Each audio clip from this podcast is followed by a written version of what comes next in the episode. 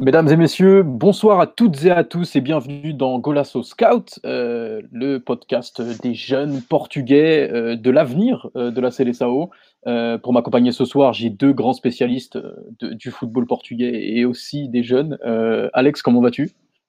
Ça va et toi, Ton c'est toujours un plaisir de te recevoir sur mon plateau. on a aussi Mathieu avec nous. Mathieu, comment tu vas? Salut Ton, salut Alex, bonsoir, bonsoir ou bonjour à tous nos auditeurs. Yes, aujourd'hui on va parler donc euh, de Nuno Mendes, euh, génération 2002, la, jeune, comment dire, la jeune star, le, piston gauche du Sporting. Excusez-moi pour ce petit bégaiement de début d'émission. Euh, et donc on va parler de, du piston gauche du leader de la Liga NOS actuellement après cette match. Nuno Mendes. Alors je vais demander peut-être à Alex de le présenter, de nous parler un peu de son parcours en premier. Alors, Mendes, c'est un joueur qui, comment dire, qui, c'est un, joueur de, rue, hein, c'est un joueur qui a été découvert euh, par, son, par un professeur à lui euh, lors de la cour de récréation. Donc, euh, bon, c'est vrai que c'est pas vraiment commun, mais ça peut arriver, ça peut arriver à, plusieurs joueurs de se faire découvrir, découvrir à l'école. Donc, ensuite, il a emmené dans un petit club à côté de Lisbonne, dans la, dans la périphérie, périphérie, périphérie de Lisbonne, pardon, et à partir de là, ça a commencé. Donc il faut savoir que c'était que c'est un joueur qui, qui est de base, de base c'était un attaquant. Donc euh, oui, après j'ai oublié de dire que c'est il est né en 2002, mais bon, c'est normalement les gens. C'est un jeune joueur de 18 ans qui est né en 2002 et qui est né au Portugal. Donc voilà, il n'y a pas de pas de truc. Il est né en guisé bizarre ou je sais pas quoi prématuré, je sais pas quoi. Il, il, a, il, a, son vrai âge du coup, il a bien 18 ans. Euh, c'est un joueur qui est né au Portugal, donc qui a commencé le foot à l'âge de 9 ans et ce, qui est assez, ce qui est assez marrant, c'est que donc, du coup, on a pas mal d'anecdotes sur, sur, ces, sur ces entraîneurs du début qui disaient comme quoi bah, c'était un attaquant qui voulait absolument avoir le numéro 10 et que par exemple, lors des 1 contre 1 contre les gardiens, il les humiliait tous un par un, qu'il avait déjà une qualité bien au-dessus de la moyenne et que par exemple, à chaque début d'échauffement, les entraîneurs s'amusaient à en gros à donner 6 ballons à 14 joueurs. Et donc l'entraînement se finissait à partir du moment où, où euh, Nuno Mendes avait plus le ballon. C'est-à-dire qu'en fait, Nuno Mendes était toujours le dernier à perdre le ballon. Donc, euh, en fait, il, conservait tout le temps le ballon. Euh, il fallait attendre qu'il y a 11-12 joueurs en train de courir après pour qu'ils perdent le ballon. Donc, ça finissait au bout de 15 minutes à chaque fois. Et voilà, donc c'était assez amusant de voir ça parce que voilà, c'est vraiment un crack depuis tout petit. C'est un crack générationnel depuis tout petit. Et ensuite, bah, bien évidemment, il, a été, il est parti au Sporting à l'âge de, de 10-11 ans, je crois. Donc, avec une grosse concurrence entre Benfica et, et Sporting. Et finalement, il a préféré partir au Sporting. Et à partir de là, bah, il peut de difficultés, peu de difficultés parce que c'était pas un joueur sur qui, euh, qui a commencé tout de suite à être titulaire. Euh, voilà, contrairement à, son club de jeunes qui faisait l'unanimité, c'était pas vraiment le cas au Sporting. Il a eu pas mal de difficultés à s'imposer. D'ailleurs, euh, si on regardait auparavant les, forums des supporters de, de, de, Sporting ou même leur avis, le crack à ce poste-là en tant qu'arrière-gauche était Gonzalo Costa, c'était vraiment lui qui était considéré comme le, le crack à ce poste-là, qui à ce poste-là, le futur joueur de l'équipe première. Malheureusement, euh, il a subi pas mal de blessures. Du coup, maintenant, il joue en U23. Tu vois, euh, Nuno Mendes, même s'il il est bien plus jeune que Gonzalo Costa, c'était pas la, c'était pas la, c'était pas la future promesse du, du, du, à ce poste-là du Sporting. En plus de ça, il a eu, euh, il s'est fait le ligament. Il s'est fait le ligament en 2017-2018, je crois. Ligament croisé, Alex. Ligament croisé, oui, les ligaments croisés en 2017, ce qui, ce, qui a, ce qui l'a bien freiné lors de sa progression. Mais il s'est très bien rétabli et à partir de là, bah, il fait une grosse saison en, 2018-2019 en U17. Il loupe euh, l'Euro euh, Sport à cause, je sais plus, à cause de se croiser ou de blessure. Et ensuite, l'année dernière, en U23, il fait la pré-saison ensuite avec la, avec la A du Sporting l'année dernière en pré-saison. Et ensuite, il fait une gros, un gros, gros, gros début de saison en U23. Et ensuite, avec l'arrivée d'Amoury, on connaît la suite. Quoi. Première, euh, premier match à 17 ans. Euh, bah, il, fait partie de, il fait partie de ce groupe de joueurs de 2002, avec notamment euh, Quaresma, qui ont, qui ont éclos sous Amorim l'année dernière. Même si Quaresma, ça. va un peu plus mal. lui a explosé cette saison véritablement. puisque sur les 7 premiers matchs, il a joué absolument tous les matchs. Et il me semble qu'à un près, il les a joués entièrement. alors, tu parlais notamment dans, de cette anecdote du, de sa protection de balle. c'est une de ses caractéristiques qu'on retrouve encore aujourd'hui. Qu'est-ce que que Mathieu, tu pourrais me dire à propos des caractéristiques propres du joueur euh, en tant que tel, pour le décrire? Pour les bah, juste en préambule, j'aimerais dire que comme, Alex, moi je, l'ai découvert plus tard. j'ai découvert surtout euh, en 2018-2019, cette fameuse mhm. saison où les 2002 étaient, euh, enfin étaient les, les, c'était les deuxièmes années en, U17, donc ça avait été une saison assez très très belle saison avec, c'est vrai qu'on a souvent évoqué les, grosses générations de 2002 de Béfica et du Sporting, et, et Joelson qui était qui était surclassé, donc ça, ça, fait encore une équipe du Sporting encore plus compétitive, qui n'avait pas gagné le titre cette année-là, il me semble. Je crois que c'est le Benfica qui, avait, qui a gagné le, titre de, champion U17 en, 2019, donc ça a été une très belle saison. Et donc lui, voilà, il y avait un duo entre, entre lui et Jefferson sur le côté gauche, et c'était c'était sacrément impressionnant déjà à l'époque, et sur ses caractéristiques, de ce que j'ai vu depuis, voilà, donc sur ce côté, côté arrière, enfin, arrière gauche, piston gauche, parce que j'ai vu que ça chez lui depuis, depuis presque deux ans, c'est surtout un, joueur qui a, une, qui a une conduite de balle, une vitesse euh, assez phénoménale euh, pour déborder sur son côté gauche, euh, qui a démontré que peut-être que le poste de piston gauche est peut-être actuellement plus adapté à ses caractéristiques. C'est vrai qu'on sent que défensivement, sur certains positionnements, sur, certains, sur certaines positions de, orientation d'épaule, sur le contrôle de l'espace, il y a encore des difficultés et ce serait même anormal qu'il n'en ait pas encore à 18 ans, qu'il n'en ait pas à 18 ans. Donc, Normal forcément, mais il les cache aussi. Il les cache. Déjà, c'est plutôt bien caché par le système de, du 3-4-3 et on le sait, c'est l'un des, des, grands points euh, positifs de ce système à trois défenseurs, c'est d'avoir une couverture plus proche du, latéral. Et, donc, et donc euh, sur ce, ce sur ce, à ce niveau-là, euh, ça, ça, le bénéficie. On voit qu'en U21, ça le bénéficie pas forcément, et donc c'est voilà le point, l'un des points majeurs à, travailler. Et, voilà, c'est un garçon qui a une bonne qualité de centre, qui a une très très fort dans l'un contre un, qui euh, est capable de, se, de, de, dribbler plusieurs adversaires, pas qu'un seul, plusieurs adversaires, à l'image de son but face à Portimonense il y a quelques semaines. Euh, un joueur qui physiquement est, est, impressionnant, c'était vraiment oui, quelque chose qui était déjà euh, très impressionnant en, chez, chez, les jeunes. Après, avec Alex, on a mm. toujours ce, côté de se dire qu'un joueur qui est fort physiquement, ça ne veut pas dire qu'il fera carrière, loin de là. Et lui, bah lui, il est en train de faire carrière. il, a, il, a cette, il a cette finesse technique, malgré, on, bah, il, a, il a des caractéristiques physiques impressionnantes, il est puissant, il est rapide. Et, malgré ça, il est, il est quand même, euh, c'est un joueur que je trouve fin. Je sais pas ce que tu en penses, Alex, euh, techniquement. Euh, je, je, rejoins Mathieu sur ses, sur, sur, ce, sur ses qualités et ses défauts. C'est vrai que défensivement, c'est vraiment l'axe de progression dans lequel il doit progresser. Et ensuite, qualité de centre exceptionnelle une touche surtout, une vitesse, une vitesse aussi exceptionnelle, une technique, une, souplesse de cheville qu'on retrouve très peu chez, un arrière gauche. D'ailleurs, les, les gens aimaient beaucoup le comparer et, et moi en premier chez les jeunes parce qu'il faut savoir qu'il était moins fin techniquement quand même chez les jeunes. Il, était plus reconnu pour sa puissance et sa vitesse. On, mm. comparait souvent à Benjamin Mendy. Mais en fait, non, en plus, là, on le voit chez les, chez les pros qu'en fait, non, il est bien plus technique qu'un Benjamin Mendy et que du coup, il se rapproche peut-être plus d'un Ferland Mendy. Mais euh, moi, un truc que je voudrais souligner et qu'on n'a pas souligné, c'est surtout ses appuis. Euh. Ses appuis qui sont incroyables. Quand il fait ses protections, la lune de touche, où euh, il s'appuie sur son genou et ensuite il va se retourner. Moi, je me rappelle que chez les jeunes, il avait déjà ses, ses appuis assez incroyables, ses changements de direction. Et quand il s'est fait ses ligaments, je me suis dit, bon, bah, bon bah c'est fini quoi. Le joueur qui avait des, appuis, extraordinaires, bah c'est mort quoi. Il se fait les ligaments croisés à, 16 ans, euh, c'est fini pour lui. Et en fait non, le mec il revient, il revient encore plus fort avec des appuis pareils, encore plus techniques, et c'est une force mentale mais incroyable vraiment qu'il faut souligner. Effectivement, c'est une, bah, une vraie leçon, et, euh, mais par contre, ça, ça, met aussi le doute sur euh, est-ce que ça tiendra sur le long terme, parce qu'on sait du coup qu'il a, qu'il a déjà eu des blessures au genou. Euh, mais c'est vrai qu'il est, très bien revenu depuis cette, euh, grosse blessure. Et donc, euh, comme Mathieu l'a dit, il est favorisé par le système de, de puisqu'il est piston gauche dans un 3-4-3. si on parle un peu de, du coup de, système, comme l'a dit Mathieu, il est moins bon chez les U21 du coup parce que ce n'est pas un, 3-4-3. Est-ce que vous pensez qu'il pourrait s'adapter dans un 4-4-2 vraiment, ou si ça serait vraiment un gros travail? Parce que défensivement, encore une fois, on le répète, c'est son axe d'amélioration, si je puis dire. Euh, Mathieu, qu'est-ce que tu penses de ça? Bah, Qu'il faudra qu'il s'adapte parce que si, enfin, son, sa destinée est quand même un jour de partir au Sporting, quand on ne le sait pas encore, mais c'est de partir du Portugal et d'aller, euh, s'il continue sur cet axe de progression, de partir à l'étranger, de dessiner dans un, dans un grand club euh, et trouver un grand club qui joue qu'en 3-4-3 ou, avec des pistons. Il y en a de plus en plus, mais pas tous. Et donc ça c'est aussi le côté qu'il faut savoir s'adapter, il faut savoir aussi montrer un rendement tout aussi important pour le prix auquel on t'a payé et de savoir qu'il est capable de jouer de, jouer arrière gauche. Il a été formé arrière gauche, donc euh, il a joué la majeure partie. Il a beaucoup plus joué au poste d'arrière gauche qu'au poste de piston gauche finalement. Donc, euh, donc euh, donc par rapport à ça, il, il faudra qu'il montre des, des, qualités, mais pas d'inquiétude. Après, c'est vrai que peut-être qu'au Sporting, il ne travaillera pas forcément sur ce côté défensif. Euh, mm. Si Amorin reste 2-3 saisons et lui reste au même temps, bah, bien sûr que euh, c'est pas, ce sera pas, il, il progressera encore plus offensivement.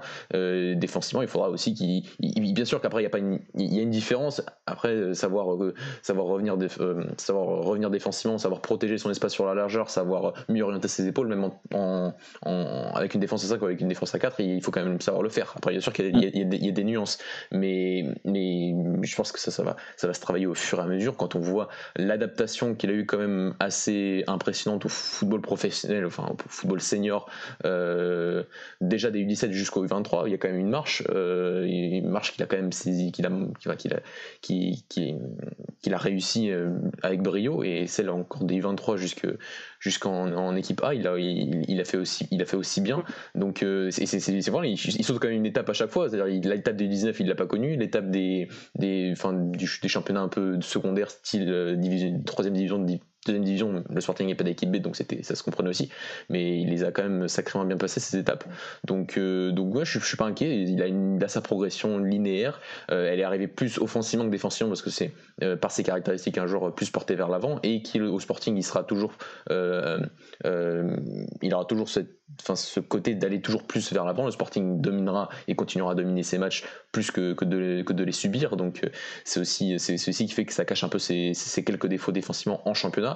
Euh, après, c'est, tout simplement une question de, progression linéaire et j'ai pas franchement d'inquiétude. Après, j'espère juste qu'il partira du Portugal avec euh, un nombre de défauts défensifs déjà bien gommés et ne pas bien sûr partir trop tôt comme certains, comme on a, comme on a pu le voir ces dernières années. Après, ce qu'il ce qui, ce qu'il faut souligner, d'ailleurs ce qu'a dit Mathieu directement, c'est qu'il est jeune, enfin, il a 18 ans. Et, et surtout, ce qu'il faut souligner encore plus, c'est que ça fait que 3 ans qu'il joue arrière gauche, enfin qu'il joue à ce poste à gauche. C'est un joueur, comme j'ai dit précédemment, qui, qui de base c'était un numéro 10, de base c'était un attaquant, et il, voulait rien savoir d'autre que, que, que, jouer devant. Et, et, du coup, il y a eu euh, cette, cette adaptation déjà difficile à faire en tant qu'arrière gauche, où il a eu des difficultés. Il a progressé, c'est devenu le joueur que c'est mais il a une marge de progression. Euh, il a une marge de progression énorme, mais ça fait que trois ans vraiment qu'il est adapté à ce poste-là. Donc euh, c'est à la fois beaucoup et à la fois peu, sachant qu'on sait qu'il a eu des gamins et que pendant un an, il n'a pas, il a pas joué. Toute, la, toute sa, sa, saison U16, il n'a quasiment pas joué. Du coup, bah voilà, c'est vrai que, que, voilà, il a, bien sûr, il doit progresser là-dessus, mais il n'y a aucun Je pense c'est un gamin qui, qui a l'air d'être intelligent et, donc, je pense que c'est ce qu'il a à faire. Ouais. C'est ce qu'il a à faire. Ça. Du coup, euh, on, parle du coup donc d'un diamant à polir encore, puisqu'on parle d'un énorme talent, mais euh, voilà, on parle de marge de progression, on parle d'erreurs de, de, et de défauts à gommer. Euh, donc, on a parlé évidemment du 3-4-3 d'Amorim. Le Sporting est leader après cette journée. Il est l'une des pièces importantes de cette équipe. Il est titulaire indiscutable et on sait que les pistons pour Amorim sont une, une pièce maîtresse de, de son système. Comment on envisage la suite, du coup, euh, pour, euh, pour Nuno Mendes? Alors, je suppose que, comme l'a dit Mathieu, euh, deux, trois saisons à Sporting, histoire de gommer et de encore progresser, surtout défensivement, euh, parce qu'il a une plus grande marge défensivement qu'offensive, pour progresser, justement. et ensuite, qu'est-ce qu'on qu'est-ce voit, Alex? Je sais pas ce que, ce que tu imagines. Ah, on sait tous que oui, dans l'idéal, c'est très, faire. voilà, il a déjà fait quasiment une demi-saison l'année dernière. Euh, il te fait, là, il va faire toute cette année titulaire, donc ça fera une saison et demie. L'idéal, ça serait de faire encore une saison en plus, ce serait l'idéal. Ça ferait deux saisons et demie au Portugal. Mais on sait tous qu'à la fin de saison, euh, il y a de fortes chances que, malheureusement, euh, qu'il y, a un gros club qui arrive et qui, pète la clause, surtout s'il ne prolonge pas. Après, on, a, on, a, des pistes déjà il y, a des, il y a des clubs qui sont. Manchester United qui était très chaud. Ouais, ça j'ai vu, mais ils ont déjà deux arrières gauche. Ouais, mais après voilà, si tu as 18 ans, la clause pour l'instant libératoire est à 45 millions, donc il va peut-être mm. prolonger, elle va peut-être passer à 70 millions. Ouais, on l'a vu aujourd'hui. S'il plonge pas et qu'il reste à 45 millions, je suis quasi sûr qu'il y a un club qui va la péter parce qu'à 18 ans, euh, à ce poste-là, je vois pas qui peut être plus fort que lui. Enfin, là, j'ai pas de nom en tête carrément, donc en 2002. Euh, donc voilà, l'idéal, oui, ce serait qu'il reste encore un an au Sporting. Maintenant, euh, s'il si vient partir, je pense que ce sera la première ligue pour lui parce que c'est son rêve depuis tout petit. Et, qu'il a les caractéristiques pour, hein, concrètement. Il a les hein. caractéristiques pour, clairement. Euh, Mathieu, euh, alors j'aurais la même question, mais j'aurais aussi une deuxième question euh, pour toi et Alex pourra y répondre aussi après. on va aussi forcément se poser la question à un moment donné de la CLSAO, mhm. puisqu'on sait que c'est un de nos problèmes à l'arrière gauche. On en a un peu marre de Raphaël Guerrero, on va pas se mentir, on est tous d'accord autour, de, cette table.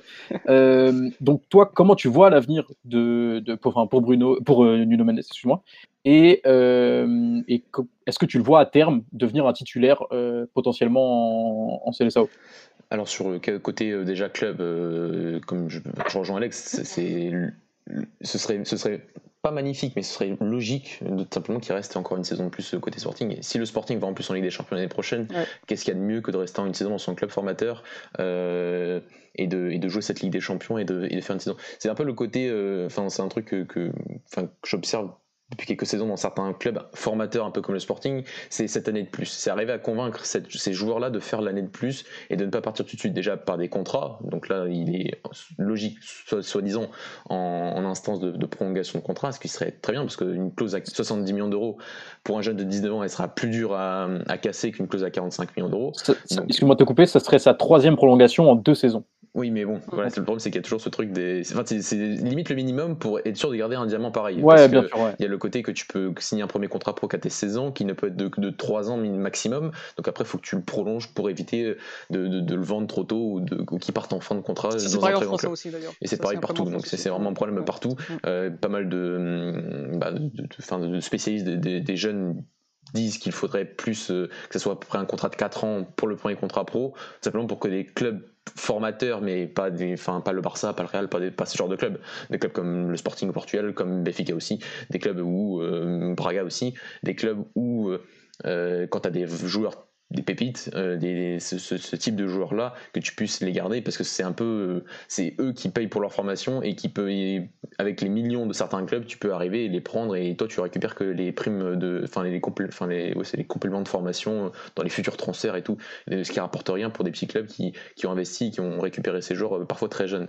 Donc, donc ça c'était pour le côté du, enfin c'est pour le côté de contrat pro. donc ouais, ce serait de prolonger, ce serait de de, de, faire cette année de plus, peut-être même une deuxième année de plus, dans deux ans il aura que 20 ans. Euh, voilà, le, truc ce serait de partir au bon moment, sentir qu'il est totalement prêt, euh, qu'il est totalement qu'il ait même peut-être déjà des matchs en sélection, et je reviendrai donc juste après, Ton, sur, ta deuxième question. Mais c'est ça, c'est que si le Sporting a vraiment un projet avec Ruben Amorim aujourd'hui, bah, et, sans que dans peut-être cette saison, on verra, mais c'est peut-être plus probable dans l'année prochaine d'avoir une équipe vraiment compétitive, encore plus compétitive que cette année pour aller chercher ce titre de champion du Portugal, avec peut-être déjà une qualification avec des champions, et bah, ce, serait, ce serait parfait que nos Mendes reste, parce que comme tu l'as dit, les pistons euh, dans un, dans un système en 3-4-3, c'est plus qu'important, c'est primordial, parce qu'il n'y a que ces joueurs-là vraiment qui assure euh, toute la largeur sur le terrain. Et lui, il, en là, il a toutes les caractéristiques pour. C'est un joueur. Moi, je, je, faisais la réflexion sur le match euh, entre Béfica et Braga euh, dimanche dernier. Quand tu voyais les ballons que Nuno Tavares avait, et sa capacité à pouvoir jouer le 1 contre 1, essayer de dribbler un joueur ou essayer de mieux combiner avec ses partenaires, même s'il n'a pas forcément été aidé, tu dis que Nuno Mendes, même si tu le laisses plus seul et qu'il n'est pas forcément aidé par son, par son latéral, euh, pardon, par son, par son ou son milieu offensif, et ben lui, il aurait pu quand même faire beaucoup plus de différence que Tavares sur ce match-là, je trouve. Donc c'est vraiment un joueur, euh, et pourtant Benfica joue pas en, 3-4-3, mais il joue avec des pistons, voilà, Gilberto et Tavares qui étaient euh, au même, dans les mêmes zones sur ce match-là. Donc, donc, donc, voilà, donc oui, c'est un joueur qui, qui, qui correspond à plus, qui, qui, qui peut potentiellement correspondre à plusieurs systèmes aux deux systèmes majeurs pour un latéral, plus le côté, euh, euh, technique, le côté physique. Donc euh, il a tout pour, ensuite, si part au bon moment du Portugal, d'arriver dans un, très grand club directement. Et ensuite, pour la sélection, bah, bien sûr, il fait partie des, joueurs dont on attend beaucoup. parce que c'est vrai qu'au poste derrière gauche, c'est pas, pas le côté. Enfin, le Guerrero et pour moi l'un des meilleurs pistons gauche du monde aussi, mais le truc c'est qu'il joue pas forcément dans un système à 4, euh, un système à 3 avec le Portugal, il joue absolument pas dans, dans un système à 3 avec le, euh, avec le Portugal, et donc euh, forcément ça, le favorise pas. On verra si Nuno Mendes ça le favorise, en tout cas c'est c'est quand même un profil bien différent de celui de Guerrero, et donc c'est toujours bien d'avoir des profils différents, et c'est un joueur qui aussi, par sa, par sa, par, par toutes ses qualités, apporterait, le moment où il sera prêt, apporterait, apporterait beaucoup à la sélection. Après, faut, voilà, comme on en a parlé la semaine dernière avec Alex et avec Raphaël Léon, euh, c'est pas au bout de 4 matchs euh, bons, 5 matchs ou 7 matchs de publication, quand tu es bon, tu dois être appelé en sélection.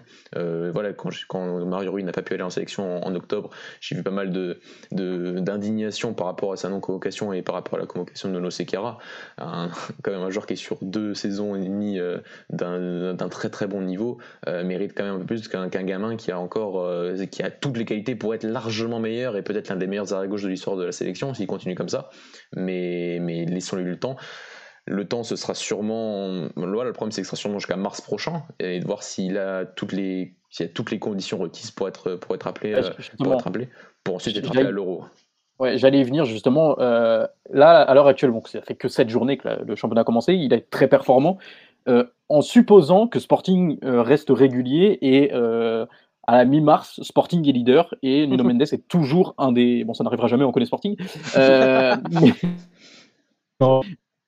supposons qu'à la mi-mars, ils sont toujours leaders mm. euh, et que Nuno Mendes est toujours l'une des pièces maîtresses et a toujours été très performant et régulier et tout ça. Est-ce qu'on peut envisager de voir Nuno Mendes, ça je vais te demander à toi Alex, et ton avis du coup sur euh, le futur de la CSAO, euh, si, de, de, de, de, voir Nuno Mendes clairement à l'Euro Moi, comme je dis souvent, un joueur qui performe en Liga NOS, c'est bien, mais c'est pas encore le niveau que j'attends pour vraiment en sélection, pour appeler en sélection. C'est-à-dire que moi, euh, je l'avais déjà dit pour Rafa, euh, être très bon en Ligue 1, c'est très bien, mais il faut être après bon en, Ligue des Champions, en, Europa League. Voilà, c'est le niveau international. Et pour moi, la sélection, c'est le niveau international.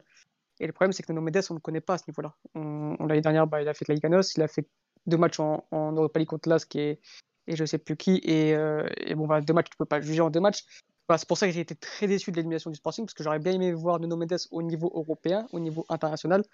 Du coup, pour répondre à ta question, est-ce que pour l'Euro prochain, euh, il peut être appelé je, euh, dirais non, parce que parce qu'il n'y a pas besoin pour l'instant dans l'immédiat. Hein, Raphaël Guerrero, ok, c'est peut-être le joueur qui nous énerve, qui, qui le pose difficile dans la sélection, mais il peut faire, euh, il peut faire, il peut très bien faire l'euro à un niveau correct. Mario Rui, même s'il a beaucoup moins de temps de jeu à Naples, il y a quand même pas mal de temps de jeu, il, il fera l'affaire. Maintenant, maintenant, tout dépend aussi. Voilà, c'est vrai que s'il fait une fin de saison incroyable, et, etc., la question va se poser. Euh, mais c'est vrai que, comme dit Mathieu, peut-être qu'un Nuno Seguera, euh, peut-être peut en, jouant l'Europe, etc., est peut-être aujourd'hui plus fait pour, euh, pour, pour, être appelé en sélection. Nuno Mendes est bien, bien a, trois fois plus de potentiel que Nuno Seguera. Maintenant, je pense que, que c'est peut-être un peu tôt. Et sans le niveau international, c'est comme dur de juger. Autre point, c'est l'état de forme de, de, de Guerrero. Euh, là où, je peux dire, où je peux comprendre qu'on appelle Nuno Mendes à la place d'Amaroui par exemple, euh, c'est que nos Guerrero dans une compétition euh, Coupe du Monde Euro, on sait que lui dès qu'il dès que dès qu'il enchaîne les matchs, il commence à s'essouffler.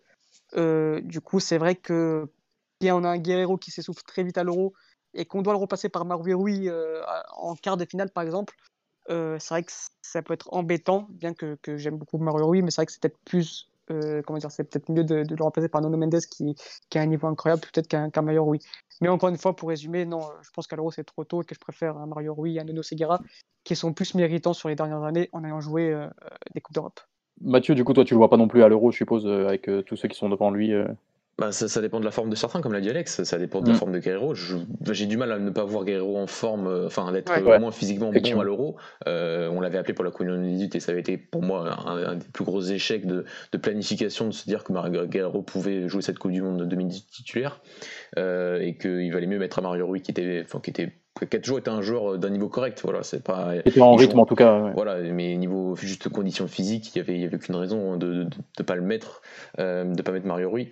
Euh, donc, euh, donc ouais, ça dépend voilà, de la forme de Mario Rui, ça dépend aussi de la zone de Nilo Sekera. Euh, c'est un joueur aussi qui apporte des garanties euh, défensives, peut-être un peu plus que Nuno Mendes actuellement. je dis pas que c'est, voilà, j'ai pas envie de rentrer dans le mythe de Santos qui pense qu'à la défense parce que c'est plus vrai aujourd'hui, mais c'est aussi ce côté-là d'un joueur qui peut être aussi certain dans, dans, dans, dans ce registre-là, qui joue un peu même central gauche avec le Braga en ce moment donc euh, par aussi ces qualités-là, donc euh, dans une défense à 3. Donc, euh, donc voilà, donc ça fait partie de la concurrence c'est le côté moi aussi moi le, pas le voir appelé actuellement et c'est ça, ça, ça, c'est pas que ça, me dérange absolument pas tout simplement parce que j'ai été déjà choqué à l'époque que, Fernando Santos s'appelle après la Coupe du Monde 2018 Jason Fernandez au bout de 4 matchs pro Enfin, peut-être pas 4 8. ok, 4 ça m'avait, ça m'avait, ça m'avait mis en rage parce que c'est pas, c'est pas comme ça. Euh, aujourd'hui, on a l'impression que voilà, il est beaucoup plus, il prend beaucoup plus son temps. Parfois, il prend beaucoup de temps pour certains joueurs, notamment l'attaquant qu'il a appelé cette semaine. mais, mais, mais, voilà, ça, me choque pas s'il a pas appelé Raphaël Léon, qui est déjà sur un niveau professionnel déjà depuis plusieurs saisons avec beaucoup plus d'expérience qu'un qu'un Mendes, il va pas l'appeler tout de suite. Après, ça dépendra de la forme. Si on a un guerrier après, après on, dans le cas de figure que je vous donnais, on parlait en supposant que le Sporting ait fait une, saison, une grosse saison et qu'il ait été régulier tout le long. Hein. Je parle pas là tout de suite. Ouais, mais ouais, que le Sporting peut ne pas faire une énorme saison et lui faire une très très bonne saison. Oui, c'est ça. c'est ça. juste, là, c'est plus sur les cas individuels, je pense, pour la Célestin.